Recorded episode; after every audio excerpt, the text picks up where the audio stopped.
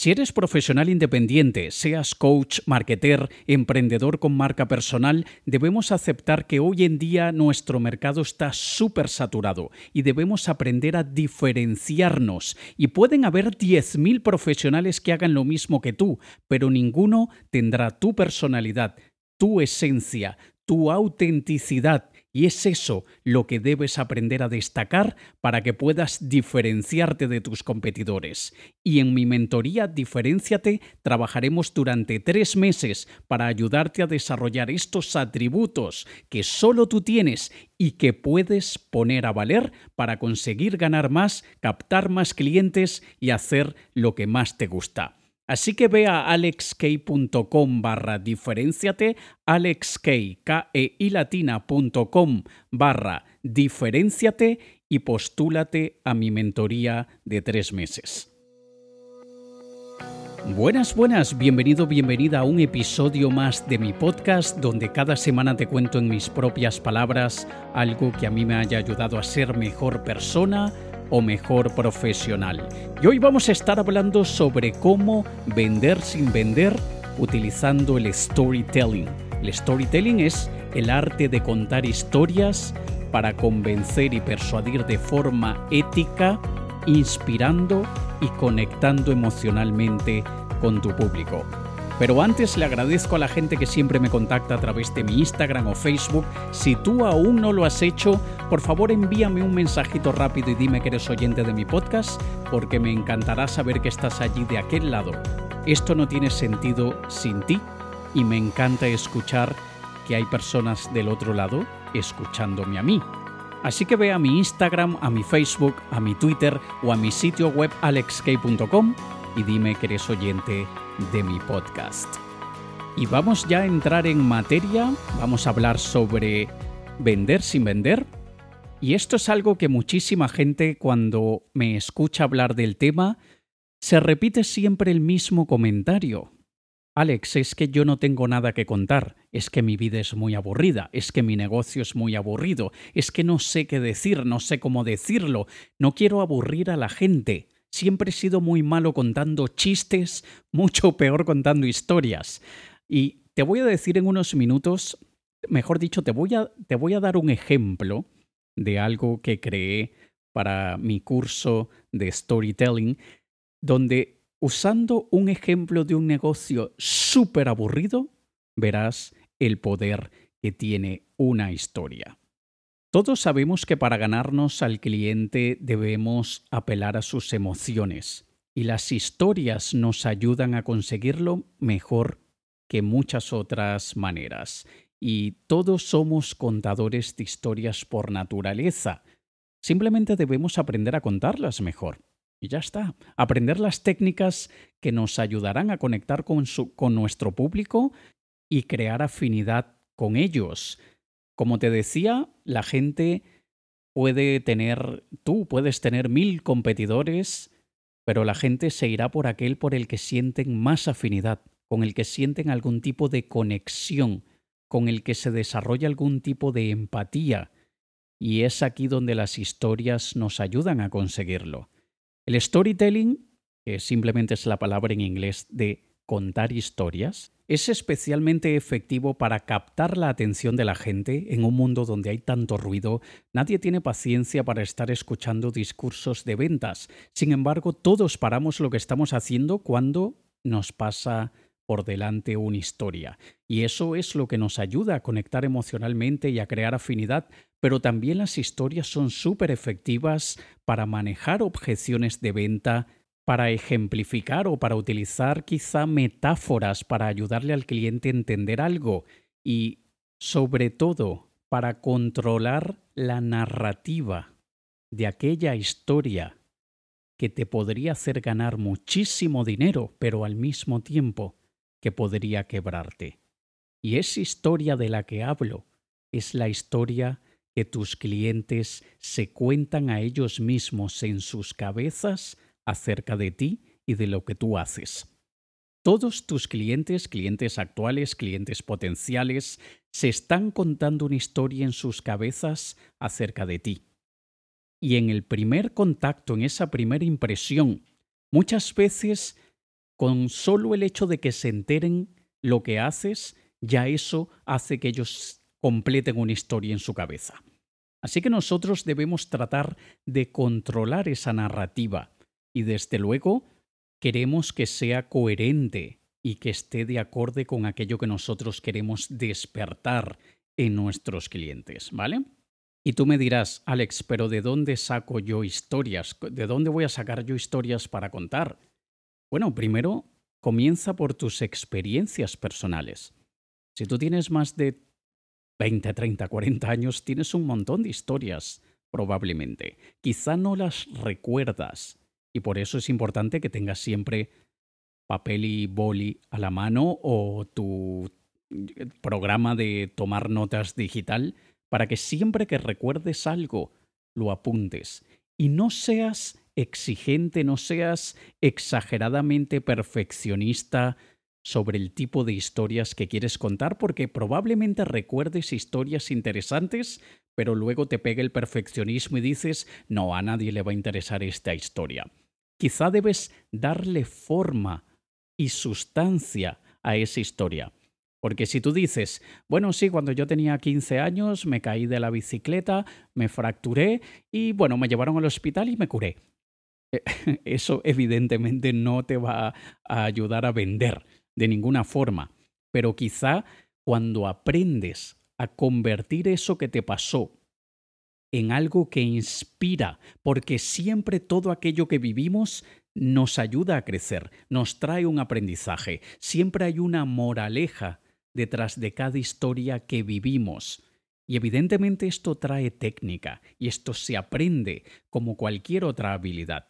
Y la mejor manera, repito, es mantener un diario, un registro de ideas, de cosas que vayamos recordando de nuestra propia vida. Para esto tienes que darle la, instrucción a tu sistema de activación reticular y pedirle que te recuerde cosas. Una vez de que pones la intención y una vez puesta la intención en recordar historias interesantes, verás que a lo largo de semanas y meses irás recordando más, más, más y más, pero si no las apuntas es como que si nunca las hubieses recordado, para que luego vayas a ese catálogo de ideas y te sientes a trabajar en la estructura narrativa de estas ideas. Y no, no es que tienes que ser un genio literario, no tienes que ser candidato a un Pulitzer, al premio Pulitzer, de ninguna manera.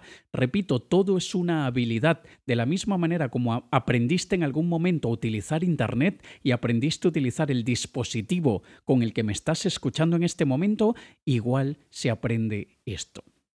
Además de tus tus historias personales están las historias de la gente que tienes cerca, que podrán ser familiares, amigos, alguien a quien tú admiras. Pero también tienes casos de tus clientes. Si lo vemos, un estudio de caso o caso de estudio es contar la historia de un cliente. El cliente tenía este problema antes y este problema le causaba este otro problema, o mejor dicho, este obstáculo le causaba ese problema, luego me contacta para que yo le ayude con esto y con esto, nos sentamos y encontramos estos otros obstáculos que no reconocíamos, lo trabajamos de esta manera y luego de este obstáculo y luego de este otro y luego de este contratiempo y luego de que las cosas no salieran bien a la primera, a la segunda y la tercera, finalmente conseguimos este resultado. Esa es la estructura de un estudio de caso. Y es una historia que tiene un inicio, una mitad y un fin que tiene protagonistas, que tiene el antihéroe. El antihéroe puede ser el problema, el obstáculo, la, la causa del dolor. Y es simplemente darle forma interesante para que te ayude a conectar y a crear empatía. Y cuando todo esto falla, cuando tus experiencias personales te fallan, cuando no tienes casos de tus clientes, etc., siempre puedes recurrir a la cultura popular. ¿A qué me refiero con la cultura popular? A películas, a series de televisión, a libros. Una de las películas más utilizadas en el mundo de las ventas es Star Wars, porque es una de las historias mejor conseguidas en lo que es el viaje del héroe de Joseph Campbell y sirve para muchas cosas. También a veces se utilizan historias religiosas y date cuenta como todas las religiones sea el budismo, el cristianismo, el islam, cualquier religión, se ha convertido en lo que es hoy gracias a que las historias de esa cultura y de esa religión han pasado de generación en generación, han despertado emociones en la gente, la gente se identifica y vive bajo las leyes y reglas de esas religiones gracias a sus historias. Yo muchas veces hago mención a cosas que he aprendido del budismo, de cosas que he aprendido del islam, cosas que he aprendido del cristianismo. Hago ejemplos de películas que me encantan y así lo puedes hacer tú también. Te repito que las metáforas son una forma de historia que nosotros podemos utilizar a nuestro favor. Una pregunta que la gente me suele hacer es, ¿yo puedo contar historias falsas o inventadas para conectar con mi público? Sí puedes con unas condiciones. La, la, principal es no hacerle creer a tu público que es una historia verdadera si no lo es.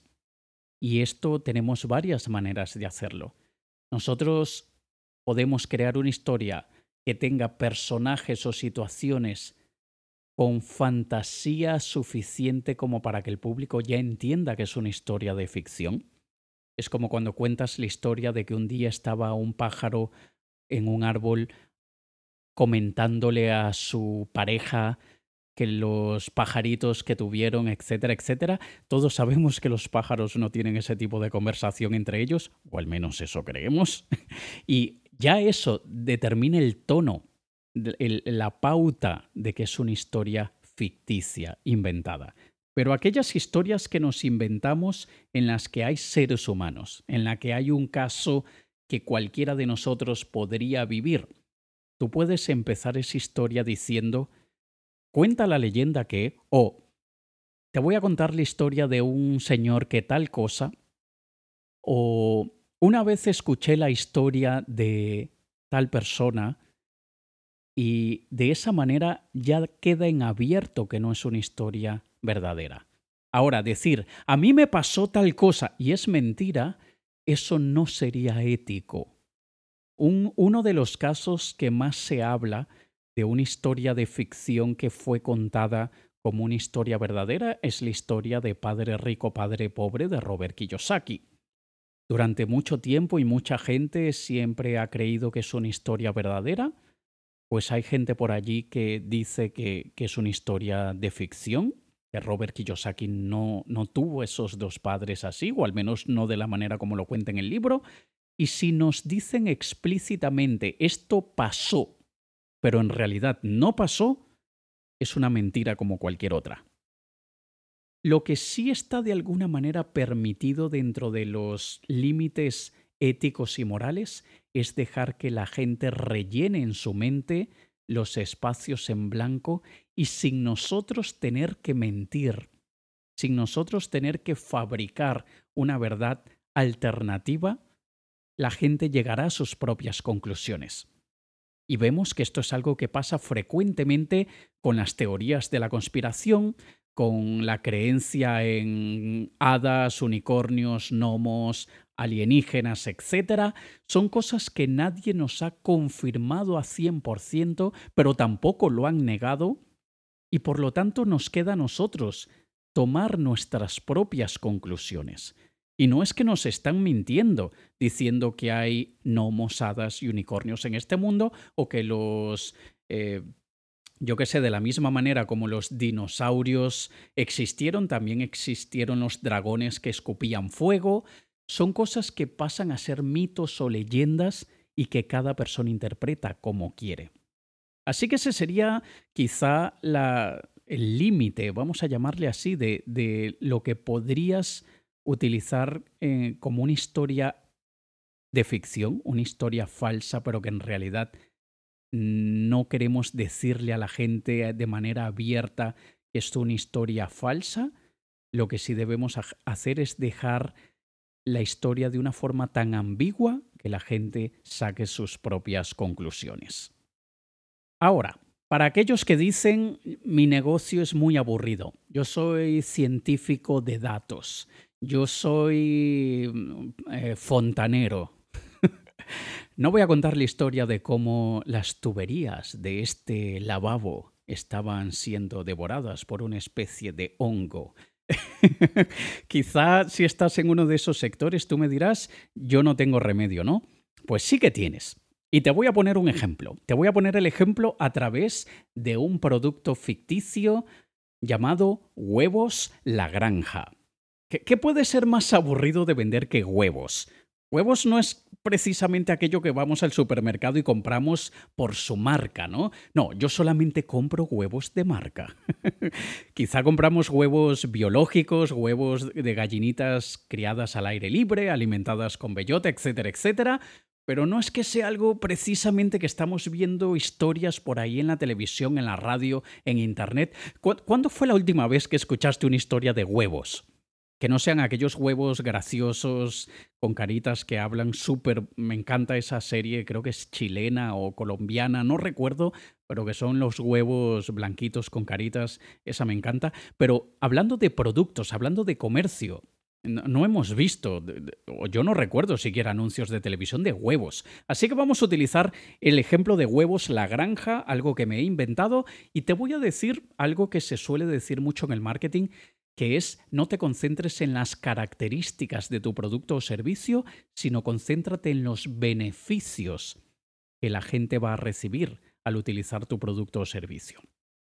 Yo quiero ir un paso más allá y quiero decirte, no te concentres en las características, mejor concéntrate en los beneficios, pero mejor aún, concéntrate en la historia del negocio.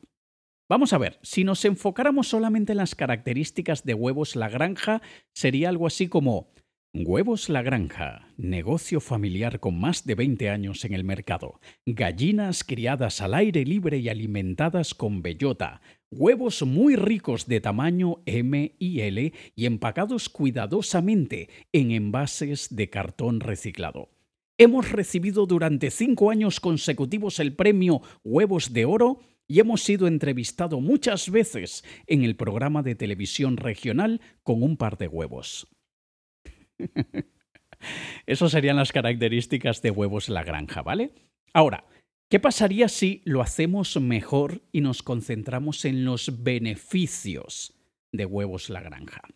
En ese caso sería algo así como huevos la granja, riquísimos en sabor. Gracias al cariño que le damos a nuestras gallinas, para saciarte no necesitarás comerte un par de huevos ya que su gran tamaño L llenará tu barriguita como pocos huevos que encontrarás en los grandes supermercados. Comer huevos la granja va mucho más allá de alimentar el cuerpo. Con huevos la granja también alimentarás tu alma sabiendo que nuestras gallinitas son cuidadas como cualquier otro miembro de nuestra familia. Esa sería la manera como el marketing transformaría las características en beneficios, destacando lo más importante que son gallinitas cuidadas. Como miembros de nuestra familia, son gallinitas que ponen huevos muy grandes de tamaño L porque están muy contentas y que no solamente estamos alimentándonos, sino que también estamos em, ahorrándonos ir el infierno por, por comer gallinitas que huevos de gallinas que quizás están 80 en una jaula de un metro por un metro no, no vamos a hacer eso. Con huevos la granja tenemos la seguridad que son gallinitas felices. Ahora, esos son beneficios, que está mejor que las características, pero ¿qué pasa si nos enfocamos en la historia de huevos la granja? Sería algo así. Pablo montó la granja de gallinas sin saber nada de granjas ni de gallinas. Lo hizo para cautivar a Lorena, de quien estaba enamorado hace muchos años, pero nunca se había atrevido a decírselo. Ella le contó un día lo mucho que echaba de menos la frescura y el sabor tan puro de los huevos que solía comer cuando era niña en casa de su abuela, quien tenía gallinas en su jardín. Al domingo siguiente Pablo fue al mercadillo del pueblo y le compró un señor todas las gallinas cuyo destino probablemente eran convertirse en caldo o ensalada. Las llevó a su casa, les creó un espacio precioso para que pusieran sus huevos y luego llamó a Lorena para invitarla a venir la mañana siguiente porque, entre comillas, tenía algo muy importante que mostrarle. Quería darle la sorpresa, simplemente. El pobre casi no durmió en toda la noche de los nervios. y a eso de las ocho de la mañana se levantó, puso a hacer el café, cogió su abrigo y salió a darle los buenos días a sus gallinitas. En ese momento, su cuerpo entero fue cubierto por un sudor frío. El corazón le saltaba del pecho. Sus ojos no podían creer lo que estaban viendo. Y un gemido de dolor y de desesperación saltó de su boca. Durante la noche, las gallinitas habían sido devoradas por los gatos del barrio. No le dio tiempo de llamar a Lorena para cancelar su cita, y ésta tocó a su puerta. Él estaba inundado en lágrimas al abrirle. Le contó lo que había sucedido, le contó que él tenía mucha ilusión de poder ayudarle a revivir aquello que ella tanto anhelaba de su infancia, y le contó que le hacía mucha ilusión darle la sorpresa. Así que juntos fueron al domingo siguiente al mercadillo del barrio y juntos compraron todas las gallinas y juntos les construyeron un espacio sumamente seguro de los gatos del barrio para que las gallinitas pudiesen poner sus huevos, y fue ese el día en el que nació Huevos la Granja y en el que Lorena se enamoró de Pablo. Esa sería la historia de Huevos la Granja. Date cuenta cómo pasamos de características aburridas a beneficios y luego contar la historia de los inicios de Huevos la Granja. Este es el poder que tienen las historias para cautivar, para conectar emocionalmente. Y yo, de hecho, en el año 2015, durante el lanzamiento de uno de mis productos llamado el SIP 90, presenté a mis padres, conté la historia de mis padres, conté por qué creé el programa SIP 90 y lo creé para ellos, lo hice por ellos y para ellos que en edad de jubilación querían aprender a hacer algo por Internet, pero todo lo que yo hacía requería muchos conocimientos técnicos, informáticos y de marketing, y eso lo hice de una manera que cualquier persona sin ningún tipo de conocimientos, como mis padres, pudiese hacerlo.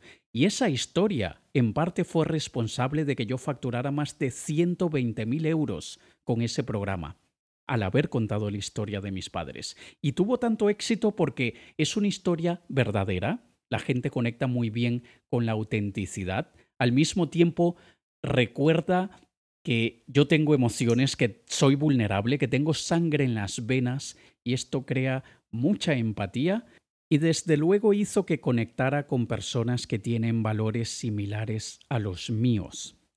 Y de la misma forma lo he hecho a lo largo de los años con muchas historias y no debemos tenerle miedo a mostrar nuestro lado vulnerable, no debemos tener miedo a, a contar un poco de nuestra vida personal.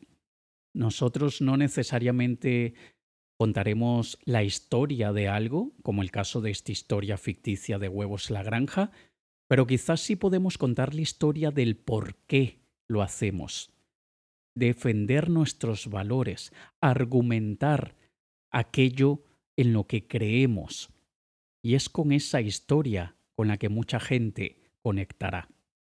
Así que básicamente cuando nosotros pensamos en construir historias para vender sin vender, lo que buscamos principalmente es que la gente recuerde que hay un ser humano detrás del negocio. Porque sin nuestras historias somos un vendedor más, somos un emprendedor más que se le ocurrió una idea para quitarle el dinero a los otros. La gente ve a los vendedores como un ser incluso deplorable, como alguien sin principios, o incluso aquellos que sí vemos que tienen principios, muchos llegamos a la frase de él lo que quiere es venderme, ella lo que quiere es venderme. Y nosotros desconectamos ese diálogo de la mente de nuestro público cuando les recordamos que también tenemos emociones y sentimientos como ellos. Así que una de tantas historias que puedes contar es la historia del por qué decidiste dedicarte a eso a lo que te dedicas, de qué es lo que te mueve a nivel de valores, dónde está tu norte puesto a nivel ético. Y verás que aquellos que comparten esos ideales crearán una conexión contigo, crearás afinidad con ellos Y es por eso que ellos decidirán comprarte a ti y no a tus competidores. Contar historias tiene un poder mágico y no necesariamente tenemos que contar historias de fantasía. Vamos a ponernos como protagonistas de la historia, vamos a poner a nuestro cliente como protagonista de la historia y vamos a contarles una situación que sea similar a una en la que ellos se encuentran ahora, pero que luego superarán, o vamos a ponerlos a ellos en el mismo barco con nosotros, defendiendo nuestros valores e ideas, para que vean que nosotros queremos hacer negocio con ellos y ellos con nosotros, más allá que por la transacción comercial y mucho más por el impacto a nivel humano que queremos causar. Esto es un tema fascinante, es un tema que llevo dominando desde que me dedicaba al mundo del espectáculo hace más de 15 años, cuando trabajé en teatro, como te imaginarás, evidentemente es todo basado a nivel de la construcción de una narrativa y no solamente construirla, sino también saber contarla, cómo utilizar tu voz, cómo comunicarte como un contador de historias y que al mismo tiempo se escucha auténtico, que no se escuche como un monólogo de teatro, que no se escuche sobreactuado, sino que lo cuentes siempre que lo cuentes como que si es la primera vez que lo cuentas. Y esto se aprende, se entrena y se consigue. Y esto es parte de lo que yo trabajo en mi mentoría de tres meses llamada Diferenciate, en la que nos reunimos todas las semanas alrededor de 90 minutos y donde te ayudo a construir tu diferenciación a través de tu historia, tus experiencias, tu personalidad y tu esencia. Así que si quieres diferenciarte de tus competidores por ese lado humano, por eso que te hace una persona con valores y con principios, me encantaría poder ayudarte a través de esta mentoría y puedes postularte en alexk.com barra diferenciate, alexk.com barra diferenciate y allí verás todos los detalles y verás los requisitos que yo pido para poder ayudarte de verdad, porque no puedo ayudarlos a todos. Hay gente que está en situaciones que no les estaría aportando valor. Así que primero te pido que rellenes ese formulario y me cuentes brevemente sobre lo que haces y así yo poder determinar si le sacarás provecho a esa mentoría o si quizá debes esperar un poco más. Así que ve a alexk.com barra diferenciate y allí encontrarás el vídeo con toda la información y también el formulario de postulación. Nos escuchamos la próxima semana en un nuevo episodio de mi podcast. Te ha hablado Alex Kay. Un saludo.